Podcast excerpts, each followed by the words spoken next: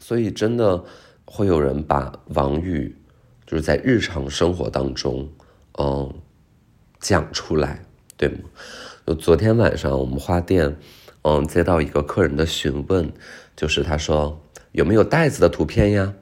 我们就把嗯袋子的图片发给他看，然后他说，嗯，我觉得这个袋子不够高大上。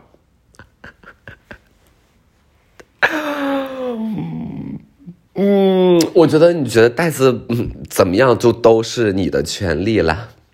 但是高大上，嗯，就 OK。我我去买一个什么东西，我买衣服，哦，你买衣服吧，你站在我面前，我说嗯，这个不是很高大上。或者我 OK，我过生日，然后呃，你送给了我一个礼物，然后我把这个盒子拆开，我说哇。好高大上呀，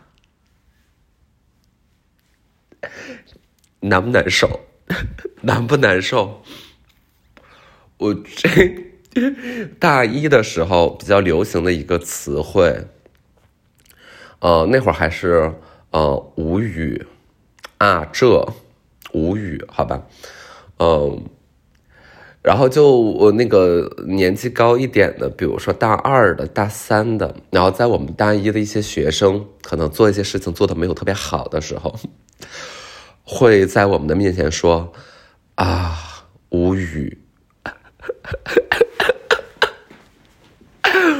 无语，不是不说话吗？”OK，你如果说了一句无语，这个是无语吗？留一道思考题，先问一下大家。然后当时我们的辅导员，他很喜欢说的一句话叫做：“骚年，你的节操碎了一地。” 倒是跟我们玩的还可以了，比如说我们干个这，我们干个那，然后他又在旁边，哈哈，你的节操碎了一地了，骚年。然后。我就好难受啊，我特别的难受，太难受了，哎呀，嗯，我我就不舒服，我不舒服，有谁能很坦然的接受这个这个现实吗？我在想啊，就是我喜欢什么王宇，比如说形容我的，好，我现在开始啊，嗯。我真漂亮，真的是腿腿玩年呢，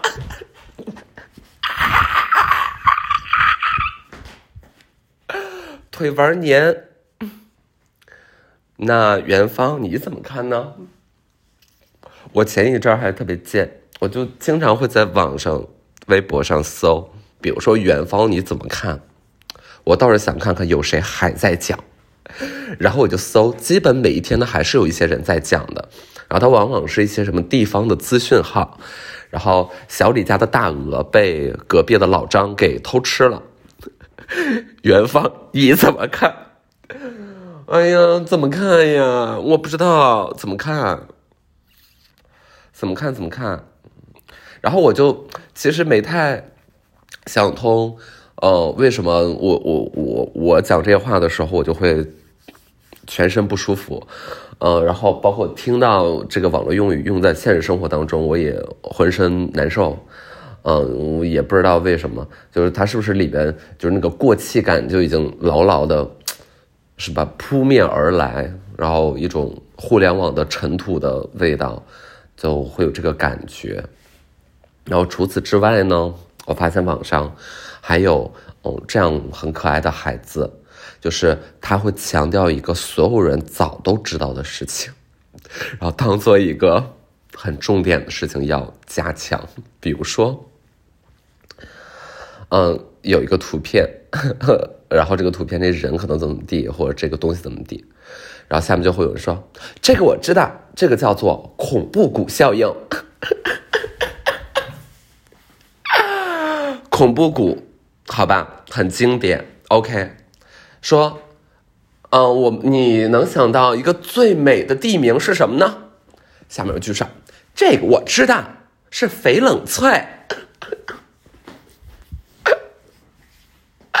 所有人都知道，OK，所有人都知道，不要在微博里面讲一个看起来还蛮蛮让你觉得得意的一个答案，就是都知道呀，因为我也不想再看见了，我真的不想再多看见“翡冷翠”这三个字，好吗？啊。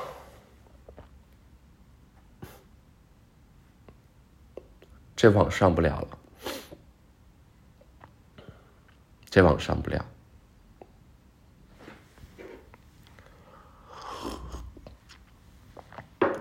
上周不是奇葩说播了吗？然后我就我没看，嗯，没太看吧。那网上有那个片段，就是甩在我面前了，那我可能也是点一下，嗯，但是全片什么就没有看。嗯，包括这几季，其实我都没有怎么看，嗯，我不想看，OK。然后是这样的，我前任呢，哦，我们大概就是分手已经好多好多年了。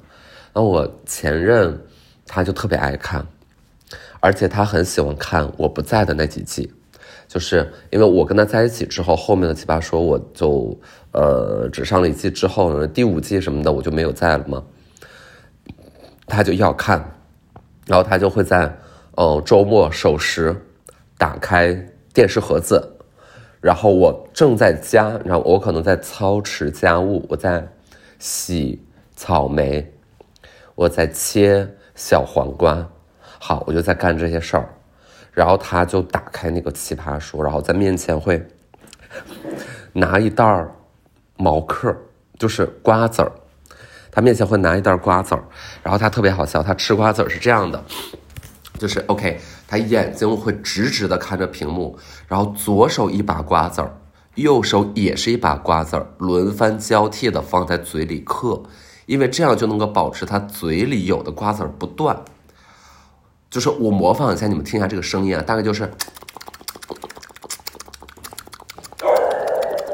林某你别叫了，我模仿瓜子儿吃瓜子儿，嗯，他就这样，他就这样吃。然后眼睛看着那个奇葩说的屏幕，然后谁说了什么，他就嘿嘿嘿嘿嘿，嘿嘿嘿嘿，就这样，然后在那笑，然后我就跟他说：“我说，宝贝，你不要放这个了，我不舒服，我不想听到这个节目的声音。”然后他就完全不管，他说：“多有意思呀！”啊，行，我不知道，嗯。但我反正自己的东西就是，除非是特别满意的，所以我不太会，呃看。但是之前我有一次是，呃一个商业活动，然后跟一个我从之前不认识是，但是是国内很有名的一个女明星，她的戏刚刚上，就是当天晚上她的戏刚上，就那种热播剧那样。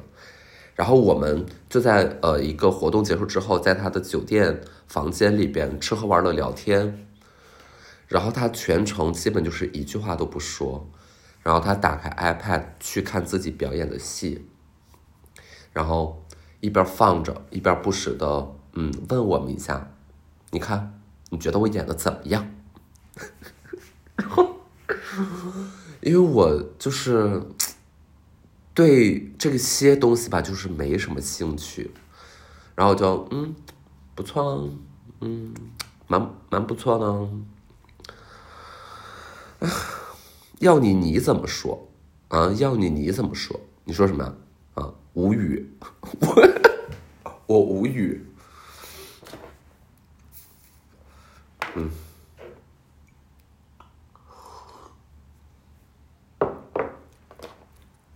一只母狗怀孕了，然后它生了一堆小母狗，然后它回头发现它生的这些小母狗全是拉拉，然后这只狗说：“啊，这 我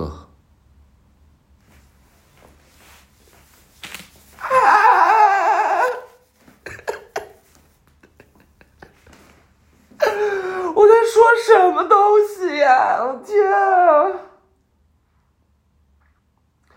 我我天，哎呀，我在讲什么？不知道，可能是是这样，就是我刚醒，我整个人还没有拼凑在一起。就人醒来之后，你就是碎的嘛，你各种各样的碎片，你需要花一定时间把自己粘起来，然后。就反正就是现在我我还没有太粘好，所以整个人讲话就也不是很完整，然后缺乏一些自制力。嗯，我一会儿现在是快到十二点，我一会儿一点呢去跟呃我俩同事去找那个室内设计师，因为我们办公室要装修，嗯。嗯，然后好好装一下。之前方案出了一些吧，然后今天可能细化的东西有，呃，然后一点去跟他那啥，然后三点多回来，我去那个苹果店修一下手机，因为前两天手机摔坏了，就导致它那个摄像头，呃，什么闪光灯就是不好使。然后再回到公司之后，要处理什么一些素材，然后整理一些素材，然后把盘给到剪辑师。嗯，反正就是，嗯，嘟噜嘟噜嘟噜这点事儿吧。哦，我之前那个播客不是说，哦，学表演吗？然后，呃，前两天我看到网上微博上有一个，呃，应该是 B 站的 UP 主吧，然后他那微博里面也 Q 到说，我之前博客里面提到表演那个事儿，所以我就真的还学了一下，然后找了一个嗯老师。然后在我们家，就是现在我在的这个屋，然后呃，上一周给我上了那么一个小小时的课，嗯，就是太短了吧？就是我，嗯，是这样的，就这个这个课呢，你说老师说，嗯，那我们就先做一下自我介绍吧。然后我就特紧张，倍儿紧张。我也不知道为什么在家，我对着他，然后和对着张佳能，我们都熟成这样的人，自我介绍会这么紧张。然后我说：“哦，我是姜思达，然后我一九九三年出生于东北，嗯，黑龙江齐齐哈尔。”然后我的心脏开始加速。Anyway，然后这个自我介绍过了之后，然后说能不能用小朋友的方式做一下自我介绍呢？然后我心想，那这也太容易了。我说：“大家好，我是思达。”然后小脚在地上跺了两下，然后顿时觉得自己的表演非常的精准地道，就是真真地道。然后后来就是什么镜子训练，就是我跟张佳能在老师的指挥之下，我们得手指戳着对方的手指，然后模仿对方的行为，然后我们就干这些事儿，干了四十分钟。后来就聊几句天然后这节课就算结束了。太简单了吧？我其实不要，我不想为了这样的事情付费，所以我就跟老师说：“我说老师，老师，我们后面能不能提高一些难度呀？我们嗯，找一些片段，我们找一些剧本，我们这样弄一弄。”老师说行。但是第一节课毕竟是试讲，然后是免费的，那我就在想，就我我怕，我也怕，我怕后面就都是什么镜子训练、大缸训练，哦，我说大缸指的大水缸，我也不知道为什么是大水缸，我就他胡言乱语，哎呦怎么办呀？嗯，然后我要。呃，考驾照，我要学学学开小汽车。我让佳能去帮我找那个哪儿能学开小汽车，然后就在两个驾校之间犹豫不决。是这样的，你们帮我评判一下，其中一个学校非常的时尚，但是它离我的距离呢非常的遥远。那另外一个选项呢是这个学校离我非常的近，但是非常的不时尚。它的价格也相对低廉一些，请选择。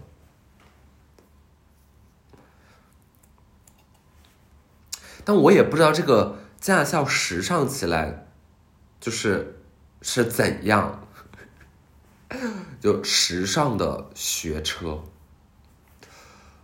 就很时尚，很时髦。我不知道，我不知道，我觉得我还是选择近的吧。我不要去那个远的，远的就会让人不想去。而且一上课就是什么早上六点起床，八点就到位了什么的，嗯，不行，太远了，确实会比较闹心。我就选择近的吧。上这个考驾照，其实我考过驾照，我大一的时候考了驾照，但是我没考过。我科目二就是连续失利两次，然后你知道那个语音，因为是什么电子的那种考试。所以他会有一个人声，然后在那儿给你发号施令，就特别特别的羞辱人。我第二次失败之后，那个女生的语音就一直说：“未通过，请下车；未通过，请下车；未通过，请下车。”他就一直在说。我当时为什么没下车？那是这样的，我第一次考考失败了，我忘了具体原因是什么。第二次，第二次很紧张哈，第二次。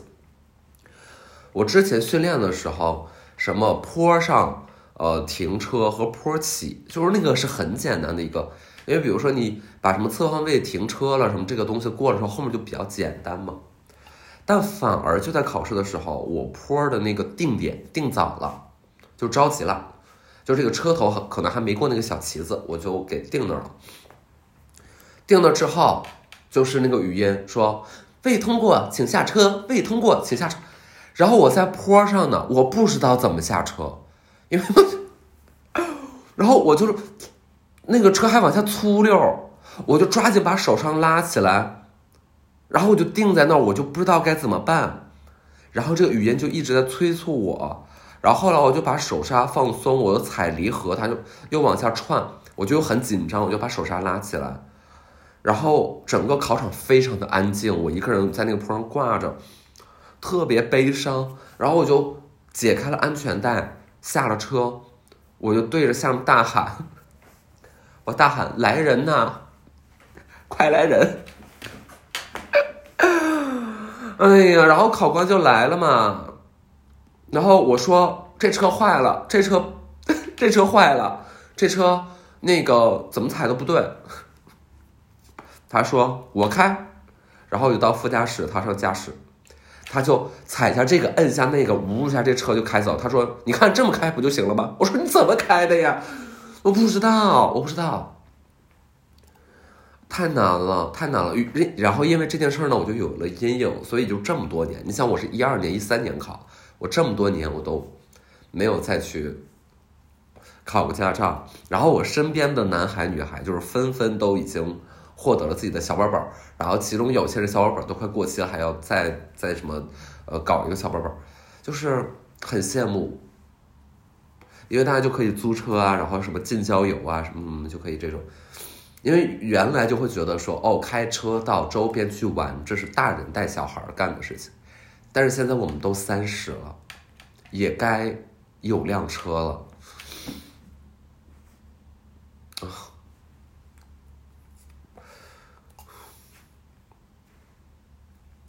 考驾照，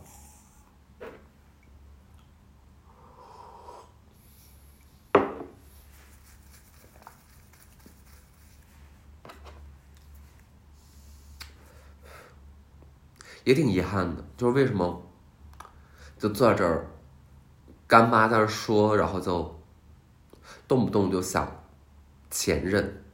我刚说前任嗑瓜子儿，前任怎么地？因为就一想那个画面的时候，就是。居然还有点小温馨。那你看，我们都分了都这么长时间，而且人家已经早就有新的对象了，呃，快乐生活。所以我我偶尔就跟嗯朋友聊天，就在提到说，比如曾经的这些过往的什么什么，就我倒不会觉得有多嗯羞耻，就为什么还会。啊，念念不忘。那我我我我有一天上厕所啊，就是在马桶上，我就开始分析这件事儿。我说，是我用情比较深吗？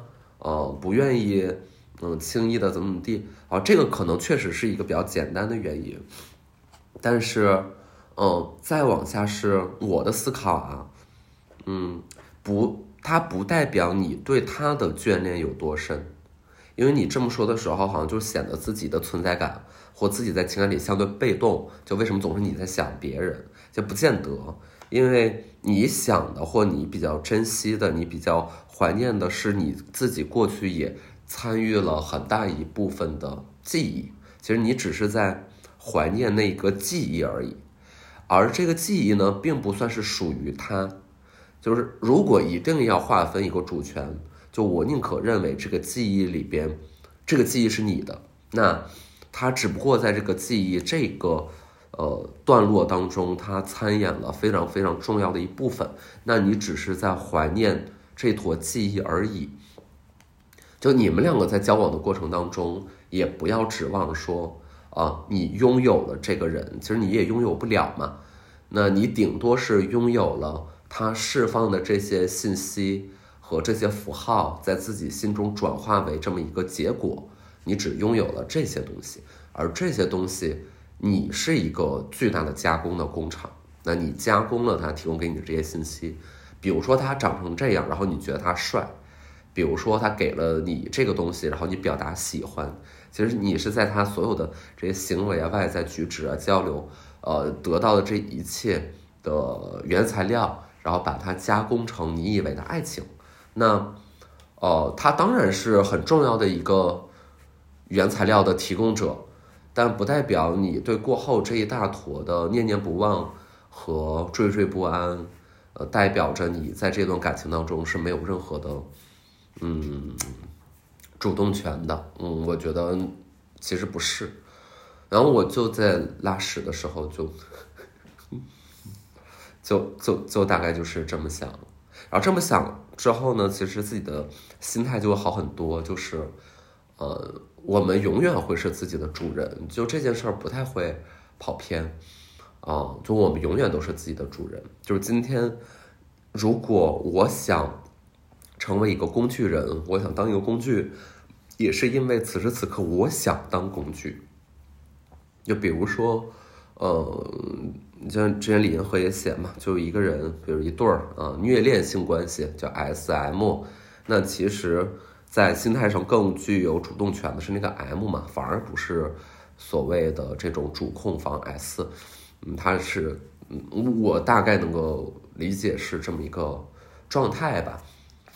然后为此呢，就会得到一个，嗯，比较比较喊口号式的小结论，就是这些男的啊，这些情感里的这些男人，啊，就是我们自己的小挂件儿。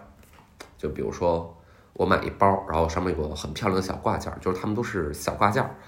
那我这会儿挂了这个挂件儿，然后我这个挂件儿呢丢了、没了、坏了，你说我是不是也很闹心、也很难过、很悲伤？也是。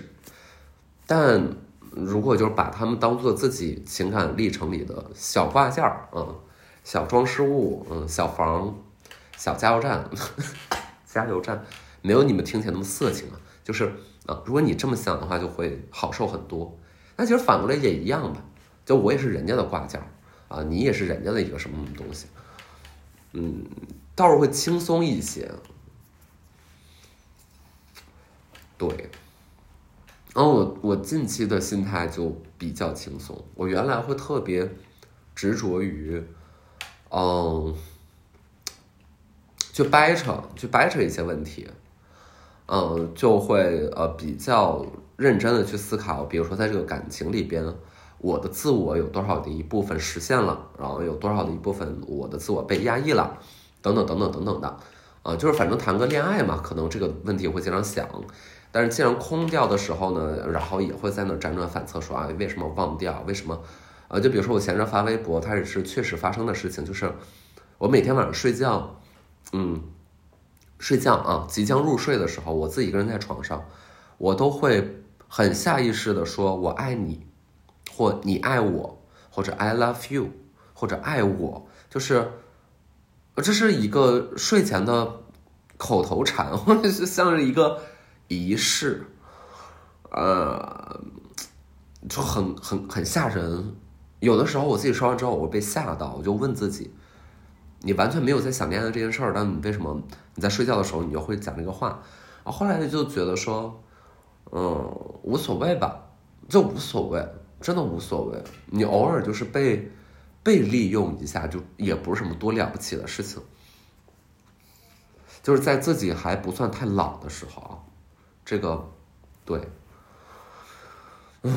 我这么说可能有点不负责，但我现在这么想的，就是还趁着相对年轻和嗯性资源比较充沛的年龄，就是尽可能的把自己摆在这个立方体的不同的一个侧面，然后我觉得就你能会看到自己更多的一种可能，然后在这过程里面有比较多嗯比较残忍的现实，但是。结果上来讲，就都是还挺好玩的，嗯，因为你如果不刻意去伤害别人或自己的话，我觉得，嗯，剩下的所有的行为都是底线以上，嗯，大概就是这样吧。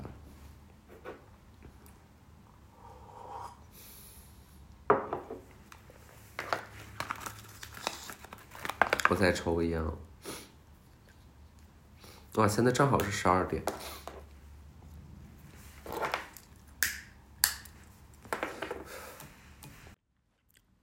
说到装修，还一会儿去看他的方案，还挺期待的。因为上一次开会，设计师找了一些办公室装修参考的图片，其中有一张图片是 JZ 的办公室。就 JZ 啊，就是他的办公室可能是杂志拍了怎么地的，就是娱乐大企业。然后里面都是各种名贵的艺术品，所有的会议室桌上摆了各种酒，然后非常贵的盛器。然后我就在想说，做人呢当然是要 dream big，但是我们这么一个公司，旁边就都是医美美甲哦，就这么一个办公的地方，我看 J C 的办公室这个参考性究竟是有多大呢？但看看就是看看，嗯，看的也挺高兴的，就觉得你看到这个图呢，你就离他更近了一步。然后这就是办公室，那我还有一个公寓在装修，然后还有那个不是说在秦皇岛那边买了一个小屋吗？之前不是说收房吗？然后那个房现在是空出来的，然后就还是想着弄一弄，但我。我纠结了挺长时间，因为不弄呢，你随便扔张床，反正那个地儿吧也能待一个夏天。但我如果要装修的话，我可能今年的五六月份、六七月份就赶不太上去玩儿。那我觉得倒莫不如我好像摆一些，嗯，省心的东西，然后就就也可以过，就我觉得也倒是挺好吧。然后你像我自己不是说搬家吗？我搬到这儿来。之前说多少个箱子，我到现在都没有收拾完。那个书房，就是我看着它，我就不想动。然后现在还有好多好多东西就那么扔在那儿，但似乎也完全不影响我的日常的生活，因为我无非就是客厅，然后我屋，呃，卧室完了。然后别的呢，就包括我的那个电脑，到现在就是也没有拆开，啊，所以所有网盘下载的电影呢，就也什么都看不了。因为到现在也没有打开，但是就懒得打开。嗯，嗯，乱糟糟，乱糟糟，一点点弄吧。哎，学会慢生活，从今天开始，不强求自己，想干什么干什么，不想干什么就不干什么。啊，不要因为你以为会有人来你家参观，然后就把它搞得。给自己压力很大，因为没有人会来你们家参观。来你们家参观的人呢，参观的其实也不是你们家，他参观的是，参观的是 我的另一面。呀，就还好，就还好。我要我要收拾一下，我上洗手间。再见，朋友们再见啊，朋友们再见。